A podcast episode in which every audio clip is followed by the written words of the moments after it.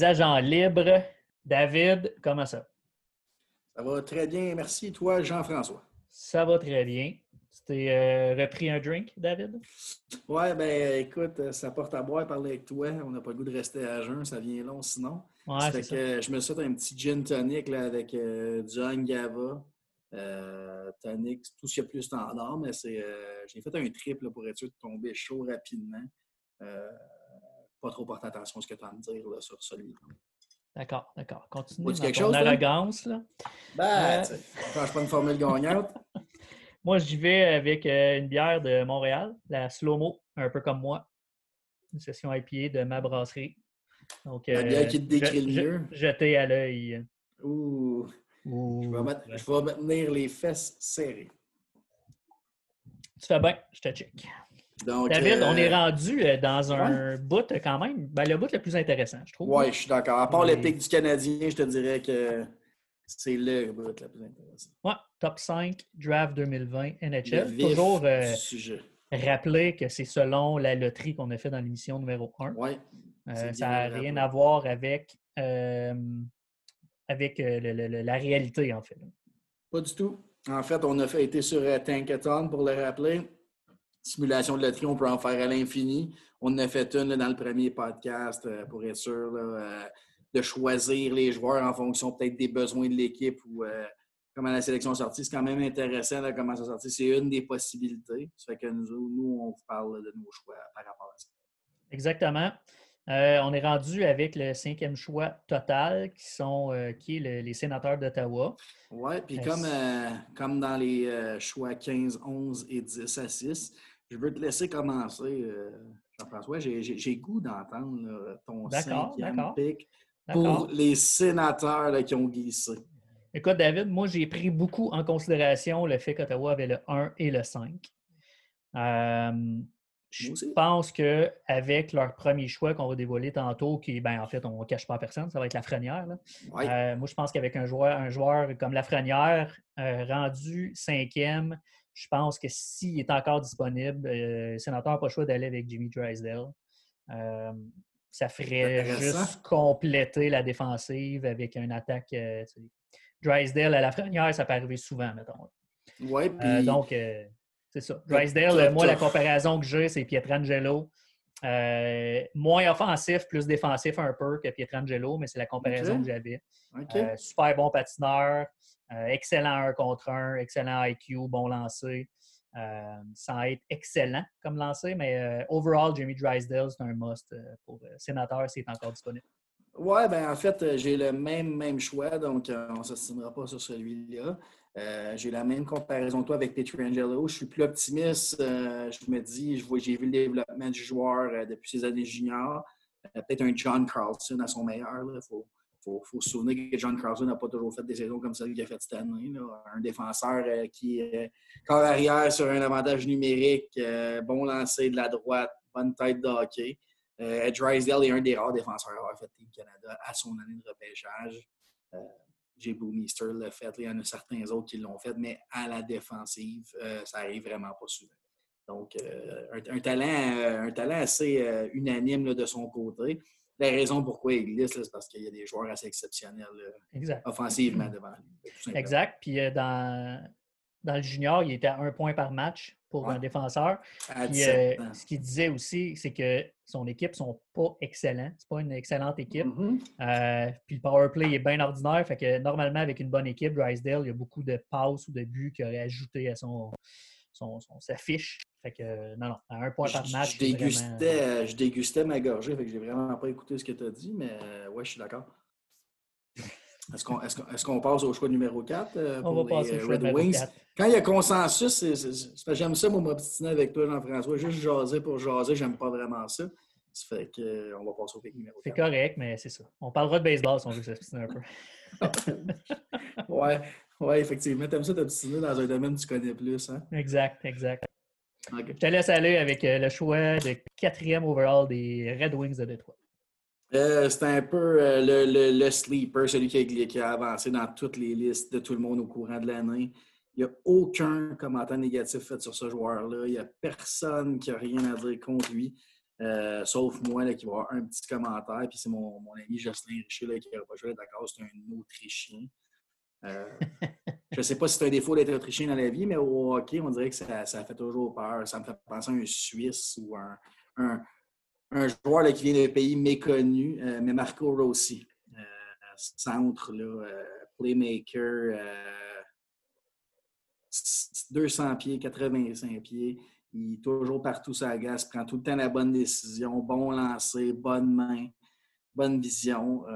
Quatrième rang, euh, c'est parce qu'il y a des joueurs vraiment exceptionnels dans ce repêchage-là, parce qu'on ne voit pas souvent la production, là, plus que deux points par match dans la Ligue de l'Ontario cette année. Un petit joueur, euh, mais la mode est au petit joueur. on, s'entend, le Jackie vous a sorti premier l'an passé, donc il n'y a plus personne qui est gêné de choisir un petit joueur. Donc, je vois Marco Rossi. Euh, continuer dans les comparatifs, je vois Sébastien Ao. C'est un calque, sensiblement pour moi. Fait je vois un gars qui va euh, y aller d'un point par match, un 80-90 points par année à son pic. Euh, pas son année recrue, on s'entend surtout pas avec les Red Wings. Mais je vois aussi là, jouer avec Manta assez rapidement et un, duo dynamique, comme j'aime bien les appeler. Tout à fait. puis le, côté de l'Autriche, je me dis, c'est pas chaque année que top 10, il y a des, des pays moins traditionnels.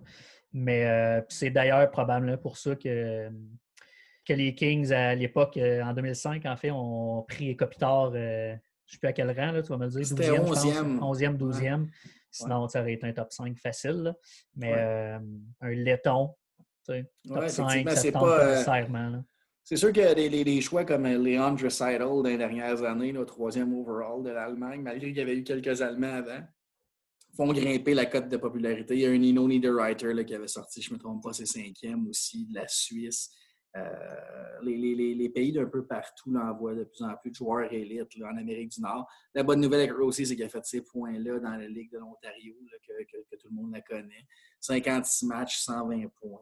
C'est quand même une production assez phénoménale à, son année de 17 ans, son année de repêchage. C'est quelque chose qui est assez, euh, assez remarquable. Oui, ça a l'air qu'il est déjà excellent. Je pense que c'est le meilleur de la ligue sur les mises au jeu. Fait que dans la comparaison, il était comme à 55% de mise en jeu. Ça euh, pousse encore plus les comparaisons avec Sébastien Tout à fait. moi, la comparaison, je te l'ai dit euh, tantôt, mais la comparaison qu'il y avait, c'était Brad Marchand, mais sans le chi de Brad Marchand. Vraiment, son, sa compréhension du jeu, son tout mm-hmm. un peu comme tu expliqué tantôt. Euh, oui, c'est ça. Puis, euh, Deux excellents joueurs complets. Là, euh, On ne débattra pas trop là-dessus parce que le top 3 est assez établi. Là. Euh, mais Marco Rossi a dépassé les Lucas Raymond, Jimmy Drysdale de ce monde, même Cole Perfetti, avec la saison qu'il a connue cette année. Oui, parce que euh, a pas si longtemps, on le mettait euh, dans les alentours du 8e, 9e rang, que le Canadien avait une chance, mais là, je pense qu'il ne se rendra pas au Canadien. Certains mock draft, le classe euh, même troisième, j'en ai regardé plusieurs, il y en a qui le font glisser jusqu'au 8e rang, ce que je ne vois pas du tout arriver là, en date d'aujourd'hui. Puis là, non, je pense pas. Non. Sa, réputation est faite, puis ses entraîneurs parlent de lui là, comme un joueur exemplaire. Donc, euh, je ne le vois pas glisser et je ne le vois pas retourner dans la Ligue de l'Ontario non plus. Je pense que c'est un NHL ready malgré sa stature. Il va aller euh, aider les Red Wings. C'est un des plus vieux du draft, c'est pas le plus vieux du repêchage.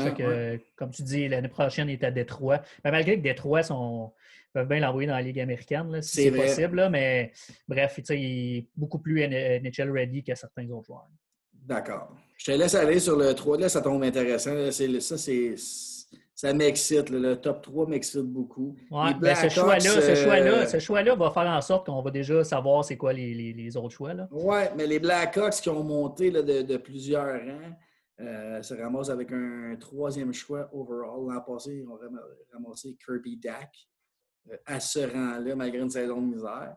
Euh, je te laisse aller, GF. Je veux t'entendre sur Chicago qui s'en va ben rejoindre Kane, Taves et compagnie? Pour moi, j'ai la, hésité un peu parce qu'Anaheim, ça a toujours été une équipe de gros bonhommes. Euh, mais je pense qu'il euh, va glisser jusqu'à Chicago. Mais je pense que Quinton Byfield va glisser là. Euh, j'ai trop vu de bonnes choses sur Studio, pour vrai. Là. Moi, il m'impressionne vraiment. C'est le seul que dans presque toutes les catégories, tu peux mettre le mot élite à côté. Euh, autant dans son caractère, compétiteur travaillant, toute la kit, tout ce qui est euh, leadership, il est tout, c'est une machine. Euh, fait que pour moi, Byfield glisse là, puis Chicago, je veux dire, avec les vétérans qui ont, euh, si ce gars-là a moindrement un problème d'attitude ou de comportement ou de, laisser aller, il est à meilleure place. Puis attention, c'est le genre de gars qui aurait pêché troisième peut faire regretter un et deux de ne pas l'avoir pris. Oui, effectivement. J'inclus la frenière là-dedans. Je vois, oui, puis je, suis d'accord. Ce que je vois, moi, de Byfield,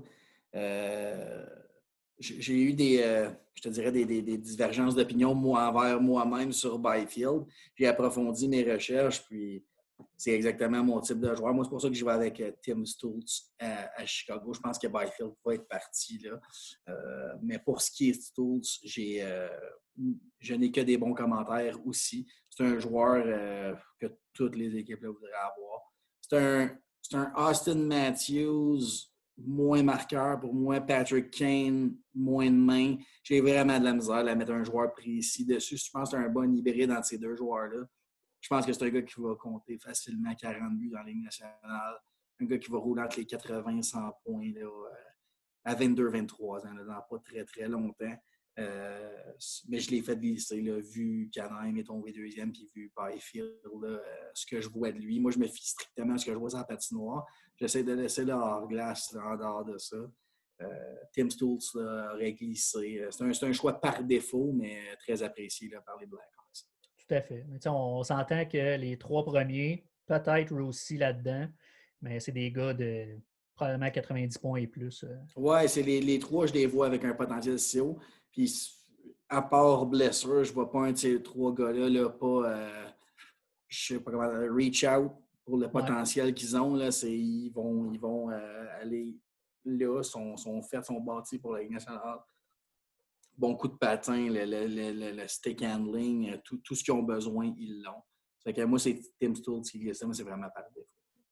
Oui, ça. Puis moi, j'avais. Euh, ben, tu sais, tout avait Stool. On, on a le contrat, j'imagine. Là, déjà, ouais, moi, j'ai, moi, j'ai Byfield deuxième en Anaheim. La raison pourquoi j'ai Byfield deuxième en Anaheim est très, très simple. Euh, Anaheim va perdre Ryan Getzlaff euh, dans les 3-4 prochaines années. Euh, sa production a déjà baissé beaucoup ils n'ont pas, à part Trevor Zegras qu'ils ont repêché la passée, ils n'ont pas de prospect euh, pour être sans numéro un. Zegras reste un projet, euh, un très beau projet, sans dénigrer Zegras, mais Byfield tombe à son choix le deuxième, premier euh, dans le depth chart des, des, des, prospects. il tombe deuxième centre l'année prochaine à Anaheim, gros bonhomme, prêt pour la Ligue nationale. Il patine. Le, joueur, puis je le vois, là, c'est pas. moi, je vois Evgeny Malkin oui, ben c'est le comparatif qui est fait partout. Ah, mais c'est, regarde-le patiner, euh, décocher. Il, cherche moins la pause qu'un gars comme Malkin. Euh, il, a, un excellent lancer, c'est euh, dominant, c'est gros.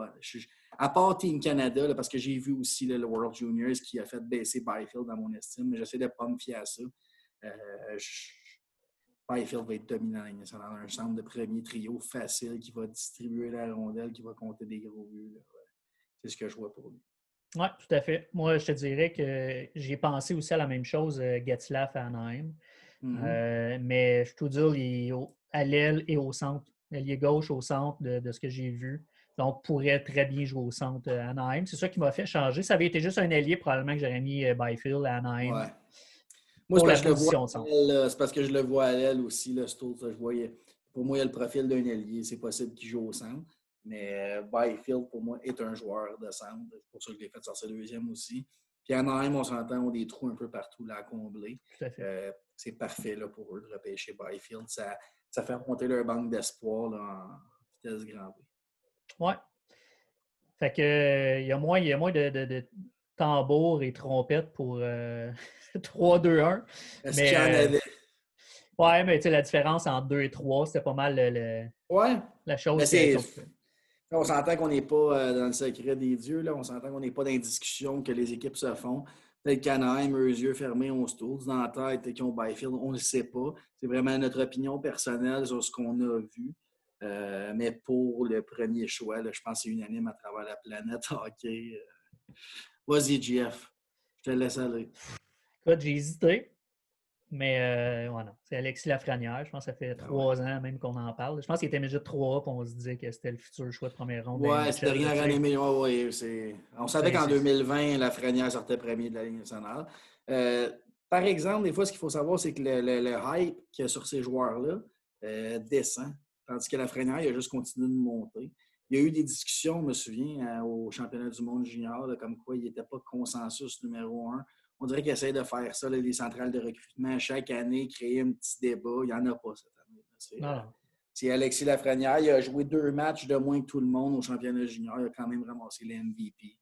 Euh, c'est un, joueur exceptionnel. C'est un leader. C'est le joueur le plus complet. Il peut jouer au centre, peut jouer à l'aile, peut compter des buts.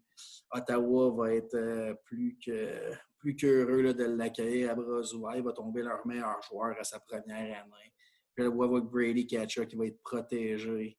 Il euh, n'y a rien d'autre à dire. Je pense qu'avec euh, avec Lafrenière, puis comme on disait tantôt tous les deux, le Drysdale, Ottawa vient de faire un pas, un, pas de géant dans la bonne direction pour les futurs, pour les années à venir. Ouais, il va juste vraiment manquer un gardien. Je sais qu'ils ont quelques prospects, mais si, euh, s'ils finissent par devenir étonnamment, ils peuvent surprendre, on ne sait jamais. Là, tu rajoutes ces deux bonhommes-là, quand ça recommence, tu peux, tu peux ah. surprendre. Euh, là, ça va être de regarder, voir où est-ce qu'ils peuvent dénicher un gardien euh, en attendant leur jeune. La façon que euh, je vois ça, moi, c'est qu'Ottawa va continuer à finir hors des séries pour au moins 2-3 ans, malgré ces ajouts-là. Ça, constitue des choix top 15 encore. Donc, ils vont continuer à regarder la banque d'espoir. Il y a plusieurs joueurs, des Drake Batterson de ce monde, des Josh Norris qui vont très, très bien dans la Ligue américaine. À gauche, à défensive, tu as Thomas Chabot, Eric Brandstrom qui ont acquis euh, dans l'échange de, de Mark Stone, qui sont deux. Euh, ben, Chabot est déjà très établi. Euh, va être un candidat au Norris dans les années à venir. On s'entend tous pour dire ça. Eric Brandstrom est probablement un des défenseurs qui m'a fait le plus rêver depuis son année de repêchage avec la Suède. Un défenseur, un corps arrière sur, l'avantage numérique. Je vois Drysdale s'ajouter à ça mais Lafrenière va être carrément le leader de cette équipe. Prévoyez le C sur son chandail euh, assez rapidement. Euh, puis moi, ma comparaison pour Lafrenière, c'est vraiment sur ce qu'il apporte sa glace, pas nécessairement son style. Son style, je le vois, je l'ai vu ailleurs. Jonathan Huberdeau, ça ressemble beaucoup, mais je pense qu'il y a plus que ça euh, dans Lafrenière, malgré que j'ai un grand respect pour Jonathan Huberdeau. mais je vois John Tavares, en fait, de, de leadership, de, joueur complet, de marquer des buts autant de faire des passes. C'est ce que je vois pour Alexis. OK. Moi, j'ai une question pour toi, étant donné que c'est pas mal unanime euh, nos, nos, nos, choix en haut. Mm-hmm.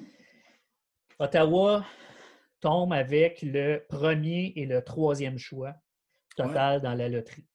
Oui. On, on jase. Tu gardes la frenière? Tu le trades pas pour le deuxième choix? Exemple, euh, je te trade le, choix de première ronde contre le deuxième choix et un prospect ou un joueur ou un autre choix au repêchage. Ou... Écoute, ça, on garde ça dans l'ordre plus euh, un autre prospect, mettons, non?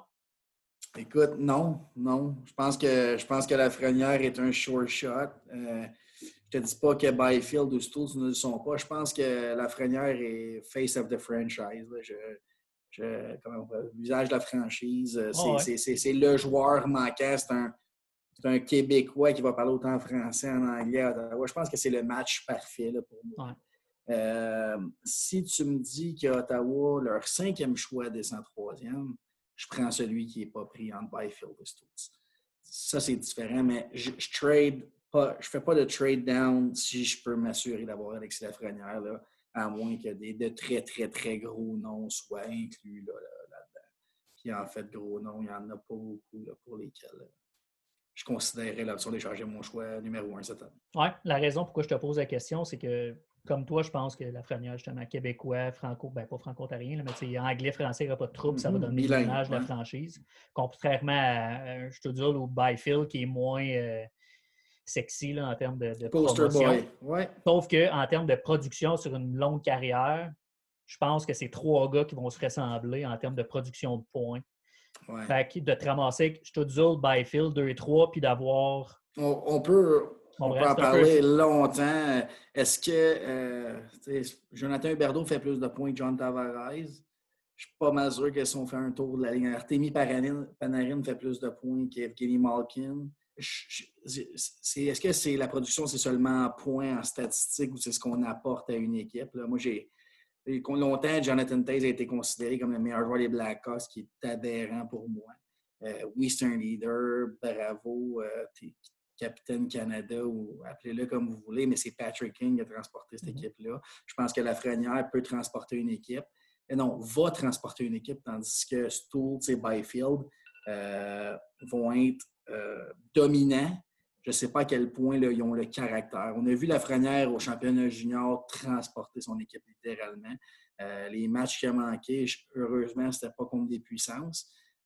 mais quand il est revenu, il transporte l'équipe. Tout le monde embarque dans le train il, sait comment l'aider. Moi, je le vois comme un exceptionnel. Je ne serais pas surpris qu'à long terme, il soit considéré parmi les grands euh, du hockey. C'est un gars qui va jouer, euh, si tout va bien, au-dessus de 1000 matchs, il va faire.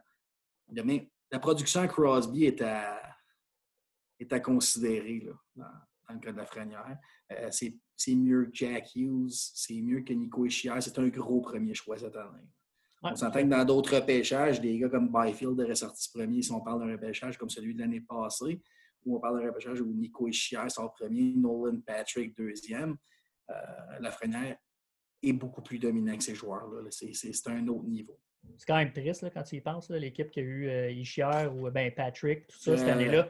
cette année, mettons, prend ces deux joueurs-là, Ischier, ben, Nolan Patrick, pour moi, il n'est même pas top 10 cette année. Mais veux-tu. je, vais te dire ce qui est le plus triste là-dedans, puis euh, des erreurs de recrutement, il y en a chaque année, là, mais le plus triste dans l'année, Ishier et Patrick, c'est que les choix 3-4 sont Miro, Eskainen et Cal McCarr.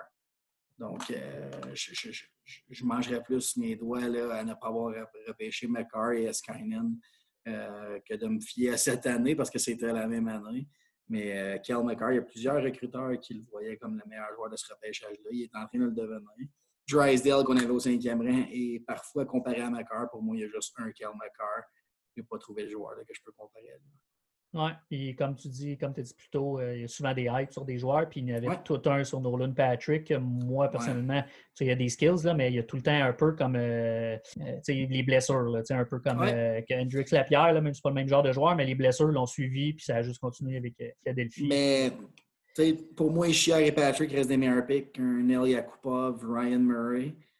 il y a des drafts les, pauvres, euh, les pauvres Oilers, malgré tout le monde dit, ont repêché euh, trois années, je pense, de suite premier. Euh, ces trois années-là sont avérées Taylor Hall, Ryan Nugent Hopkins et Nelly Yakupov, ce qui est très, très faible pour trois premiers choix overall. Nelly Yakupov n'a pas été suivi de grand-chose non plus. Il aurait pu avoir Morgan Riley là, au cinquième rang, c'est facile à dire, plusieurs années plus tard, mais le top 3 de cette année-là, puis le top 3 de l'année de Ryan Nugent Hopkins est beaucoup mieux, mais repêcher avec des consensus quand c'est All, Ishier, Nugent Hopkins, c'est pas des bonnes années pour le repêchage. Il y a d'autres années où tu as McDavid, Eichel, 1 et 2, tu as Ovechkin, Malkin, on peut en nommer là, des, des, top 3 qui feraient euh, beaucoup plus de sens dans une autre année, être numéro 1, mais ça, c'est c'est pas ton année, c'est pas ton année. Les pauvres Devils, euh, sont arrivés avec Ishier et Hughes. Je crois en Jack Hughes. J'adore Jack Hughes, mais je ne le vois pas devenir là, un Austin Matthews de ce monde ou euh, Sidney Crosby là, dans un avenir. Euh, oui, pour celle-là, je, suis d'accord avec toi. Encore une fois. David, c'est ce qui complète notre euh, top 15 simulation draft NHL 2020. Oui, monsieur. Nos, nos, quatre premières, nos quatre premiers podcasts sont faits. Mm-hmm. On espère que les chummies vont aimer ça. Euh, on voulait lancer l'invitation aux boys de, nous écrire euh, sur Facebook. Euh, si, vous écoutez ça et vous avez des idées de ce que vous aimeriez entendre, gênez-vous pas. ce qui est hockey, on peut parler baseball, on peut parler de football, mais on est vraiment, on veut focuser sur le hockey pour le moment, surtout pour ma part à moi. ouais, gênez-vous pas, écrivez-nous. Puis je sais que Jean-François, tu confirmeras ça, mais tu m'avais parlé de mettre ça probablement sur des des podcasts écoutables euh, avec le téléphone, audio exactement. Oui, oui. Ben, en fait, c'est la prochaine étape, ça va être, euh, ça va être de mettre ça sur euh, Spotify, entre autres. Fait que les, les, gars qui vont vouloir juste nous écouter sans nous voir vont pouvoir le faire. Oui, on paraît mieux, pas de caméra. Exact. Mais, mais pas juste ça non plus, c'est que des fois, on n'a pas toujours 20 minutes à la maison pour écouter ça. Mais dans l'auto, au lieu d'écouter Patrice Bélanger nous faire des jokes le matin, ça peut être intéressant. Oui, puis même euh, pour ajouter à ça, des sujets, c'est cool, mais euh, nous autres, on a fait un, on fait des 15-20 minutes à peu près parce que, ben, en fait, on est plus à 20-25 parce qu'on juge que c'est ce que les gens vont aimer plus. Mais si vous voulez des affaires euh, plus longues aussi, de temps en temps, on peut faire des émissions d'une demi-heure ou peu importe. Peut-être un spécial golf, un spécial qui va durer un peu plus longtemps. Fait que, non, suggérez-nous des affaires, puis on va vous écouter. J'aimerais juste ça, JF, que tu, euh, que tu, euh, continues dans la voie où on s'en va pour le prochain podcast. oui, euh, oui, tout à fait. Ben, en fait, l'idée qu'on va avoir pour le prochain, avant d'écouter vos, idées, en fait, on va juste parler du CH. Où est-ce qu'ils en sont, combien ils ont de choix, qu'est-ce qu'on pense Le repêchage 2020 du CH, on veut focuser là-dessus. quel choix qui pourrait être intéressant en fin de première ronde s'ils décident de faire des échanges là, pour se monter au repêchage ou avec les choix qu'ils ont présentement en deuxième ronde, quel joueur pourrait glisser peut-être et être intéressant pour eux. 14 euh, choix en 2020, je pense que je pense qu'ils ne repêcheront pas 14 fois mon humble opinion. parce Surtout qu'ils en, euh, en, ont plus que 10, je pense, l'année prochaine déjà. Oui, ouais, c'est assez énorme. C'est beau faire une banque de choix, mais on, parlera de tout ça dans le prochain podcast. Oui, exact. Fait on ne sait pas quand ce va sortir, mais euh, on va faire ça prochainement. Merci, JF. Merci à toi. Salut. Salut, madame.